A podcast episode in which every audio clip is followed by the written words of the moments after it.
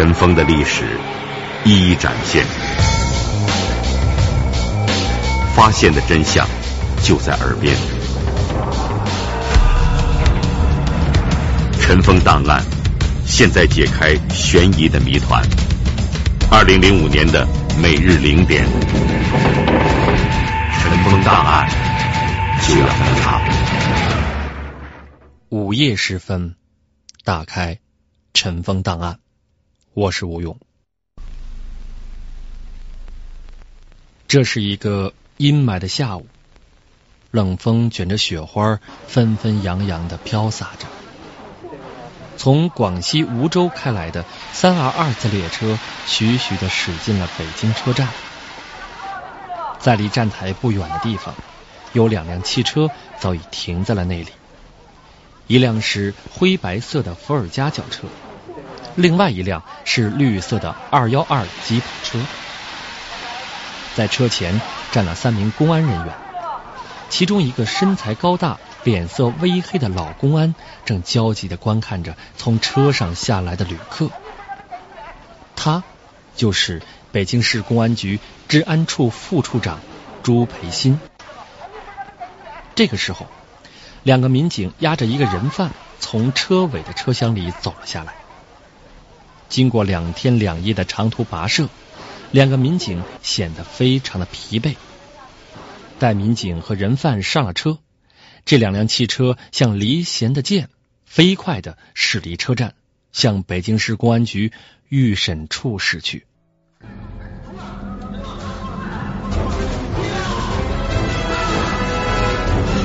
一起光天化日之下的抢案，揭开嫌疑人偷越国境的真实企图。尘封档案和你一起关注这位从边境押回的北京人犯。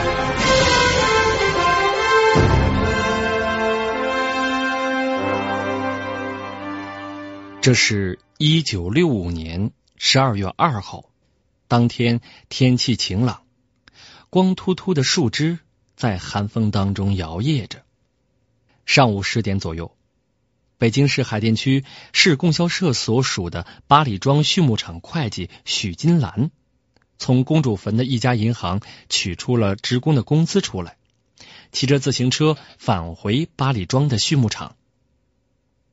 由于当时天气不错，再加上马路上行人稀少，小许骑着自行车飞快的向前奔着。当他下马路往西拐的时候，他感觉有一个人紧跟着他拐了过来。当时小徐以为是过路的，没有注意。快到畜牧场了，突然他觉得有人在自己的脑袋上碰了一下，当时就觉得头晕。下车后，只见一个歹徒用右手拿着一样东西打他，左手抢他的装钱的提包。他一面用双手极力的抓住提包，一面声嘶力竭的喊：“抓流氓！抓流氓！”但没有见人过来。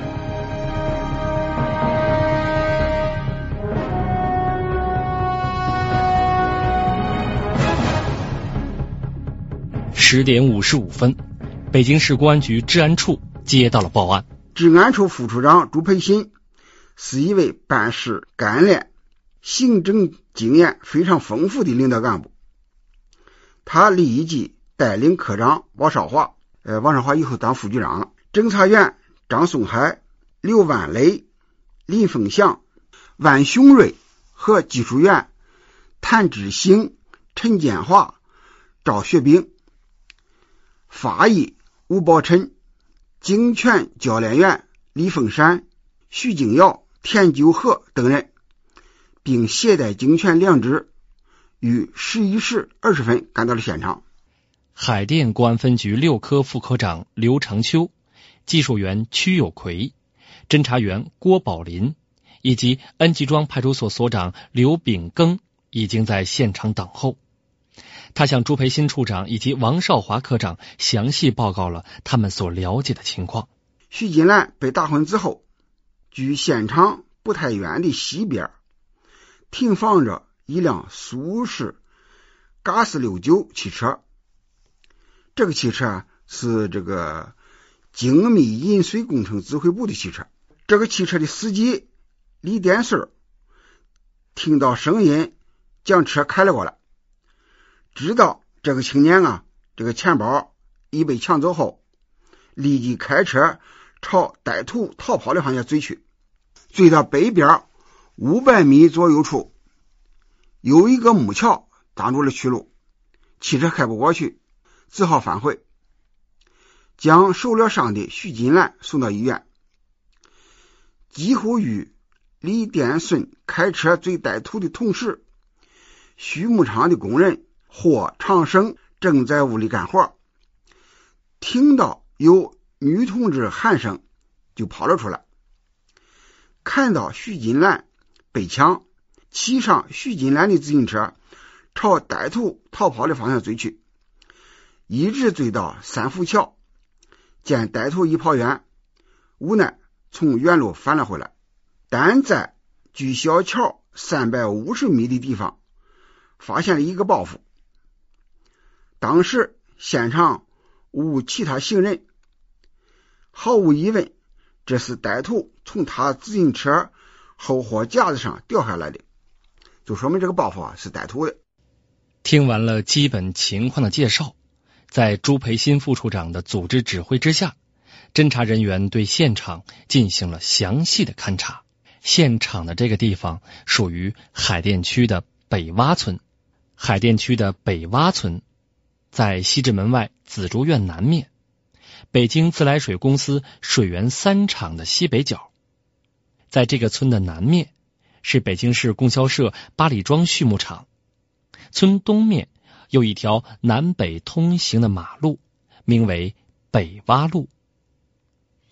这条马路北边与西直门黄庄相连，南面与复兴门和石景山相通。这条公路是柏油路，实际上。纵贯南北，将北洼村分成了东西两部分。由畜牧场到这条马路有一条土石路，现场就在这条土石路上。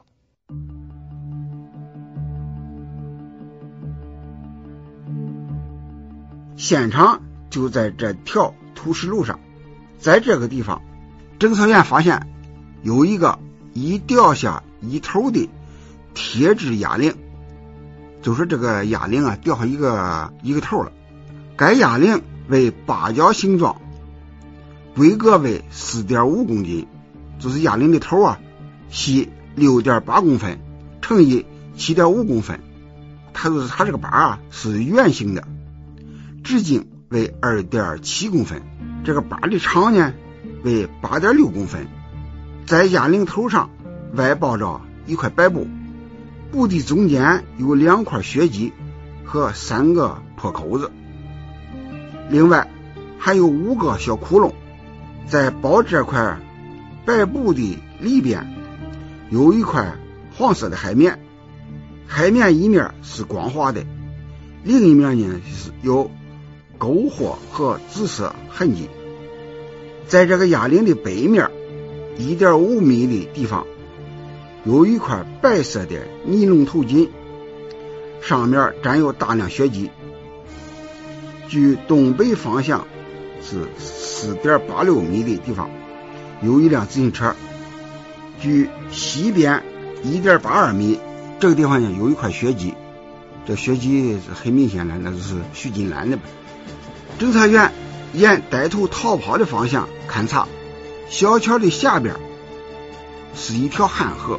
喝没水，在桥的东南边三十米处，发现有一个自行车轮胎的痕迹。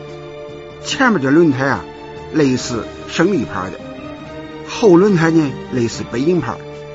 在李小桥东边三百五十米处，是捡到包袱的地方。这个包袱呢，就是这这这个歹徒留下这个包袱呢。这个包袱的皮儿是浅蓝色的，包袱皮上呢有一个三角口子。这个包袱里边有一件这个古铜色的短皮猴，里边是什么？是那个旧中式的绵羊皮，它不是里边有衬吗？叫它是灰条线呢，它这个衬帽子上呢，它是皮猴不是上面有个帽子吗？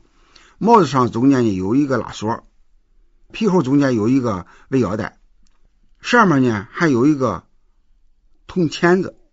除此之外呢，还有一双是上海富民皮鞋厂生产的黄皮胶底皮鞋，就是它这个这个包袱里边啊，还有一双皮鞋，鞋底为二十九公分，环有幺六幺六幺进口铜和二十五点九零等字样，同时还有蓝底白格再生的毛纹巾一条，花布旧书包一个。两个书包袋，其中呢有一个书包袋呢已经坏了，中间换成了一个呃黑皮带，古铜色的线手套一副，白口罩一个，就是这包袱了，就这些东西。这是这个歹徒扔下的包袱里面所有的东西，这些东西又能说明什么问题呢？在对留下的物证进行分析的同时，警方也在进一步核实被抢的物品具体有哪些。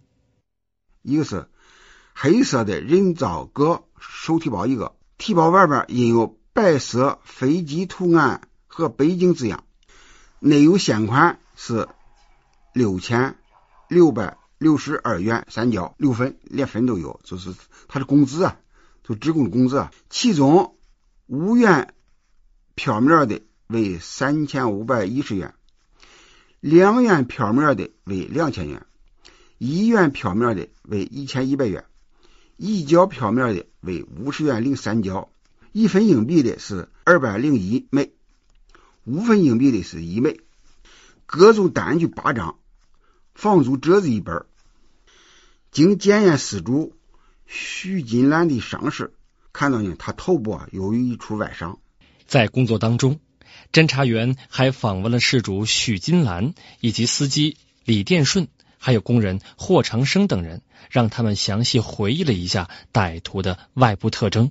他们介绍，歹徒的外部特征是中等个啊，二十来岁，长方脸，这个脸啊有点往往里挖，没有胡子，黄白脸，穿蓝上衣，条绒布鞋啊。他是初步的感觉是是是这么感觉。光天化日之下发生这样的行凶抢劫。在当时实属罕见。那么，这个歹徒到底是什么人呢？他的作案动机又是什么呢？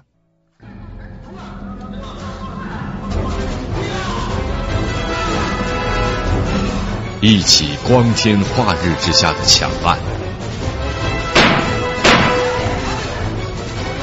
揭开嫌疑人通越国境的真实企图。尘封档案和你一起关注这位从边境押回的北京人犯。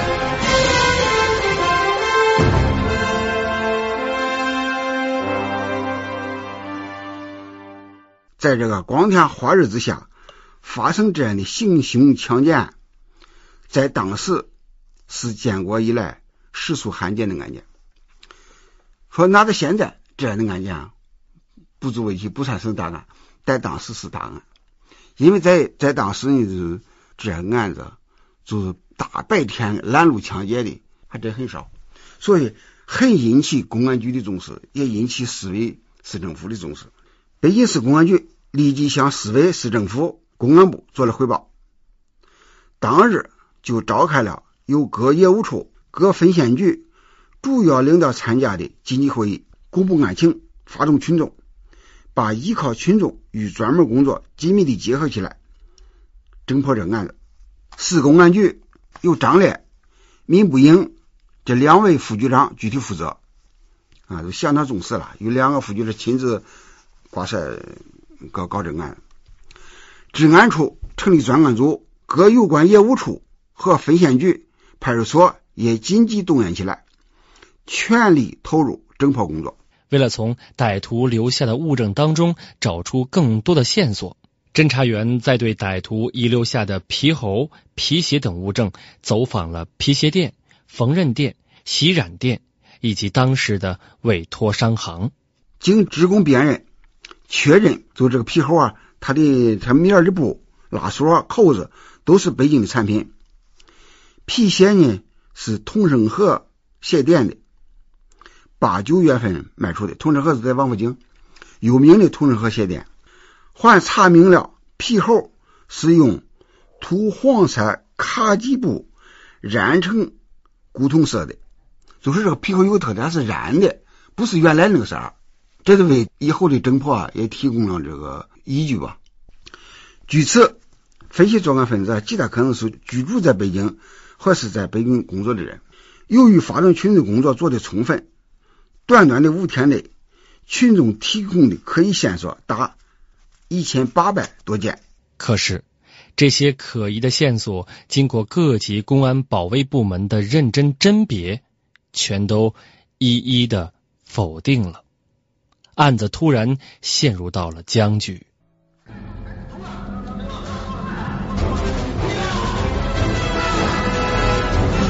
一起光天化日之下的抢案，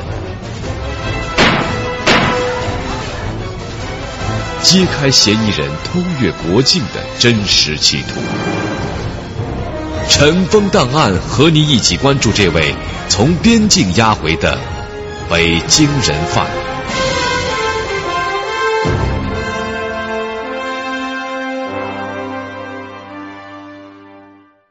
一九六五年十二月七日。群众举报说，原司机部大三子管理处业余教员花季高有作案的嫌疑，为此引起了侦破组警觉和注意。啊，这经过群众举报，这是群众举报得来的一条线索。那么，群众举报它的依据又在哪里呢？侦查员们通过缜密的调查。认为花季高确实从以下四个方面构成了作案的重大嫌疑。首先，花继高有作案时间。据司机部大山子管理处业余学校的职工反映，花继高在发案期间正请假在家休养病，有作案时间。另外，据反映说，花继高也有一件和案发现场相类似的。皮猴，花继高经常穿的短皮猴和现场遗留下来的皮猴特征相似。发案后，职工们没有看见他再穿过。经侦查员拿着现场遗留的皮猴，就给那个该校的干部教员辨认时，他们都说这是花继高的。啊，这形成重大嫌疑了吧？说皮猴好像是他的。另外，通过了解，说花季高的这件皮猴确实也是经过洗染才成了现在的这个颜色的。据有关部门鉴定，现场遗留的这个皮猴面是从土黄色染成古铜色的。经查，十二月七日，北京市新街口荣顺宫洗眼店一个职工啊，从本店。就单据当中查出，一九六四年十月，花季高的父亲徐九凤曾染过一件皮猴。你看，这这这又是一个一个情况啊，就是由土黄染成古铜色的。同时，一个裁缝还反映说，花季高的这个皮猴也是从长皮猴改成现在的短皮猴的。北京市护国寺大街。紫里户，就紫里户是现在的个体户。石恒元于十二月六日收到花继高送去的一件新的古铜色长皮猴，要求改成短皮猴，情况可疑。通过这四个方面，这花继高呢构出了重大嫌疑。那么，身为教员的花继高又是个什么人呢？花继高的背后又有着怎样的背景呢？就这个人呢，二十六岁，北京市人，住西城区新街口航空胡同十八号。从这个地点啊和这个怎么染皮猴这么这地点也是相吻合的，就在这个在这个区域。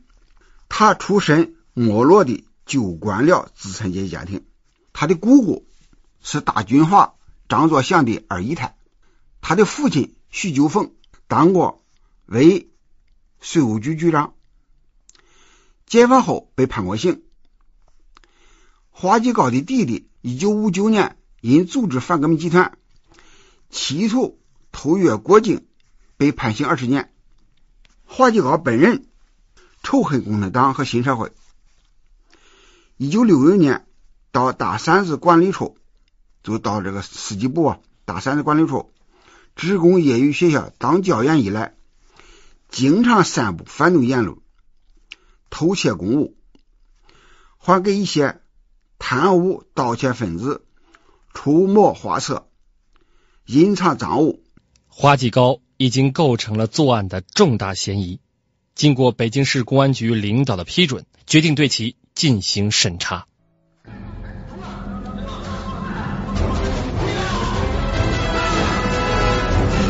一起光天化日之下的抢案，揭开嫌疑人偷越国境的真实企图。尘封档案和你一起关注这位从边境押回的北京人犯。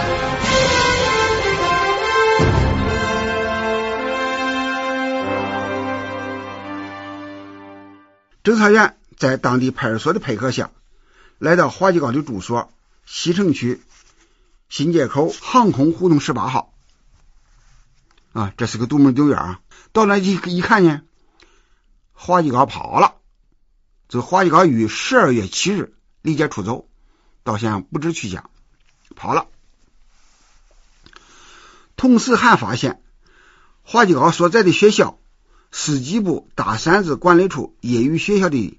铁哑铃丢失，你看这又是一个证据。侦破组经过研究分析，花季高有可能隐藏在北京市，或者是到外地的社会关系的家里，也有可能是到处乱窜。因此，立即布置全市严密稽查，迅速调查花季高在北京市的社会关系以及一些要好的同事同学。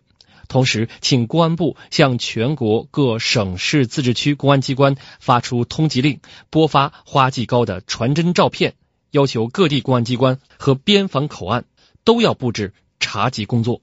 兄弟省市公安机关接到公安部的通缉令和传真照片后，周密的部署了查缉工作。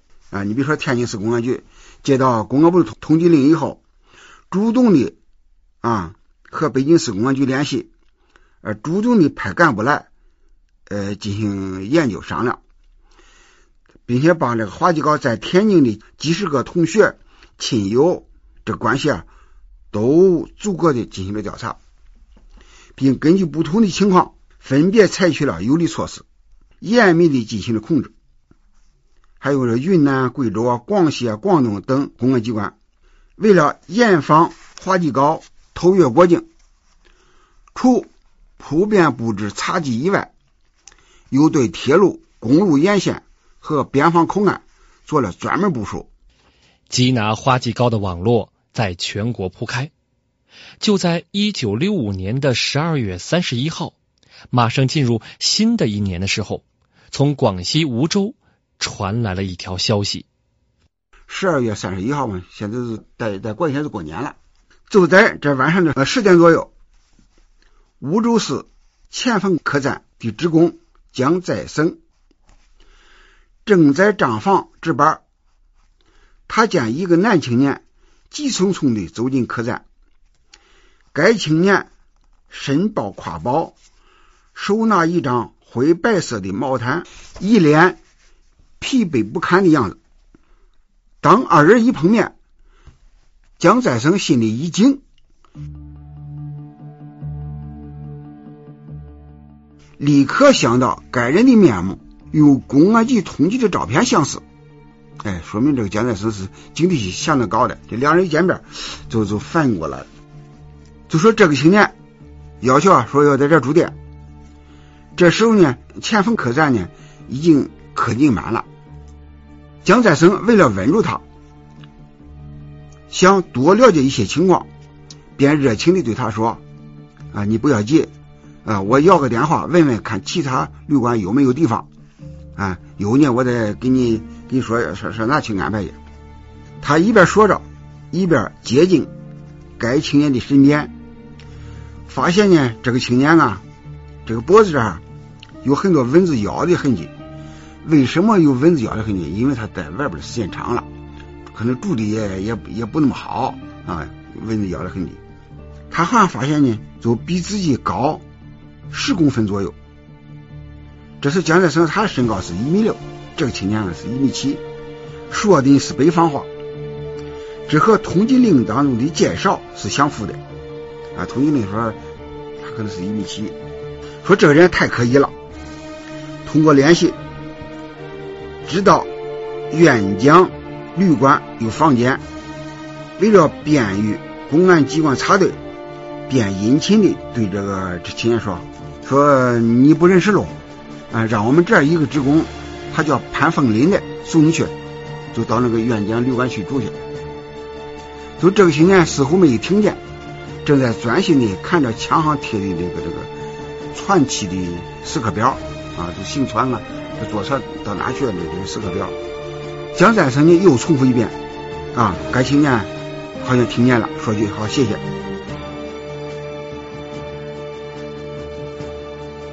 潘凤林送这个青年到苑江旅社的途中，这个青年一句话都不说。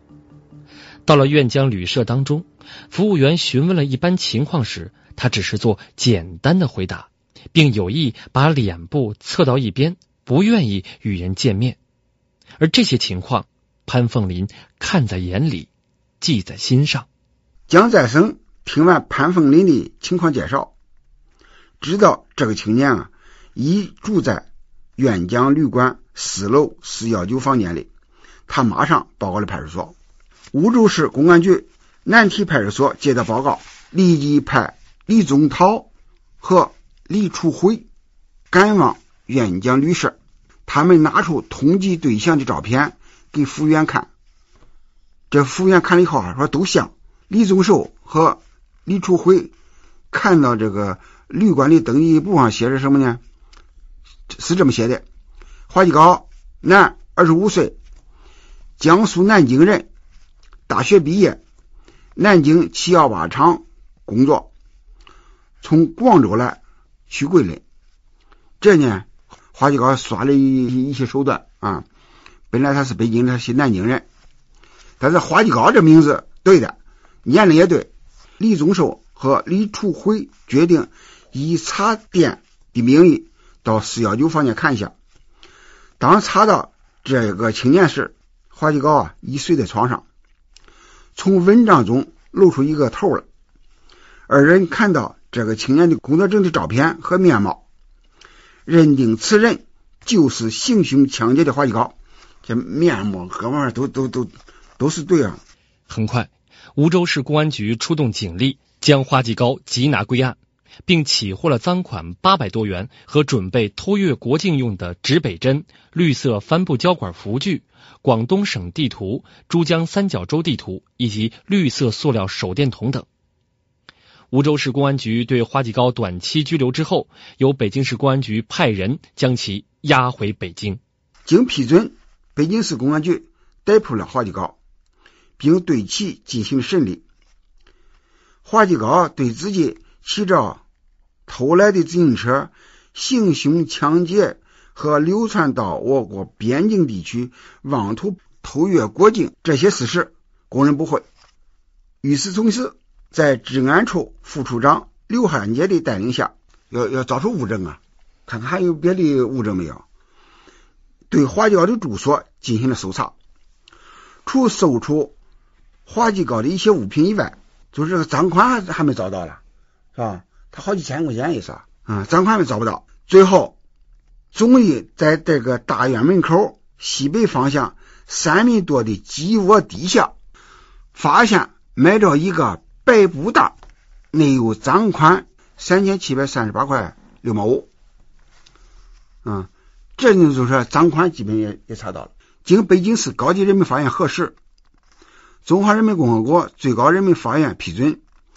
一九六六年三月三十一日，市中级人民法院召开了一万四千人宣判大会，宣判犯有反革命罪和行凶抢劫罪的花季高死刑，立即执行。西郊刑场上的一声枪响，结束了花季高年仅二十六岁的年轻生命。本期节目讲述人：北京市公安局退休干部朱振才。我是吴勇，下次节目再见。